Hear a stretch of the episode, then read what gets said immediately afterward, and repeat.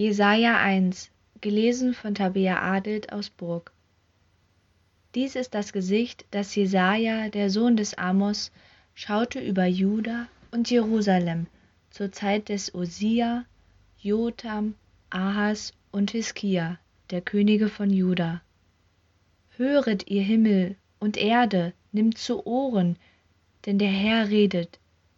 Ich habe Kinder großgezogen und hochgebracht, und sie sind von mir abgefallen. Ein Ochse kennt seinen Herrn und ein Esel die Krippe seines Herrn, aber Israel kennt's nicht und mein Volk versteht's nicht. Wehe dem sündigen Volk, dem Volk mit Schuld beladen, dem boshaften Geschlecht, den verderbten Kindern, die den Herrn verlassen, den Heiligen Israels lästern, die abgefallen sind.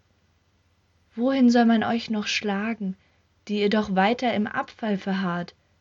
Das ganze Haupt ist krank, das ganze Herz ist matt. Von der Fußsohle bis zum Haupt ist nichts Gesundes an ihm, sondern Beulen und Striemen und frische Wunden, die nicht gereinigt noch verbunden noch mit Öl gelindert sind. Euer Land ist verwüstet, eure Städte sind mit Feuer verbrannt. Fremde verzehren eure Äcker vor euren Augen. Alles ist verwüstet wie durch Fremde verheert. Übrig geblieben ist allein die Tochter Zion, wie ein Häuslein im Weinberg, wie eine Nachthütte im Gurkenfeld, wie eine belagerte Stadt. Hätte uns der Herr Zebaoth nicht einen geringen Rest übrig gelassen, so wären wir wie Sodom und gleich wie Gomorra. Höret des Herrn Wort, ihr Herren von Sodom, nimm zu Ohren die Weisung unseres Gottes, du Volk von Gomorra. Was soll mir die Menge eurer Opfer, spricht der Herr. Ich bin satt der Brandopfer von Widdern und des Fettes von Mastkälbern und habe kein Gefallen am Blut der Stiere, der Lämmer und Böcke wenn ihr kommt, zu erscheinen vor meinem Angesicht. Wer fordert denn von euch, dass ihr meine Vorhöfe zertretet? Bringt nicht mehr da so vergebliche Speisopfer. Das Räucherwerk ist mir ein Greuel. Neumond und Sabbat, den Ruf zur Versammlung, Frevel und Festversammlung, ich mag es nicht. Meine Seele ist Feind euren Neumonden und Jahresfesten. Sie sind mir eine Last, ich bin's müde, sie zu tragen. Und wenn ihr auch eure Hände ausbreitet, verberge ich doch meine Augen vor euch.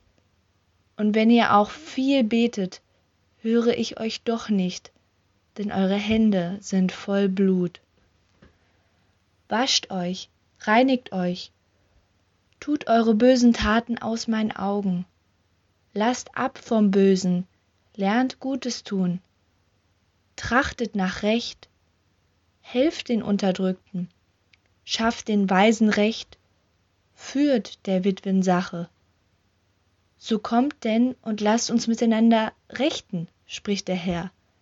Wenn eure Sünde auch blutrot ist, soll sie doch schneeweiß werden, und wenn sie rot ist wie Purpur, soll sie doch wie Wolle werden. Wollt ihr mir gehorchen, so sollt ihr des Landes Gut genießen. Weigert ihr euch aber und seid ungehorsam, so sollt ihr vom Schwert gefressen werden, denn der Mund des Herrn hat's geredet. Ach, wie ist zur Hure geworden die treue Stadt.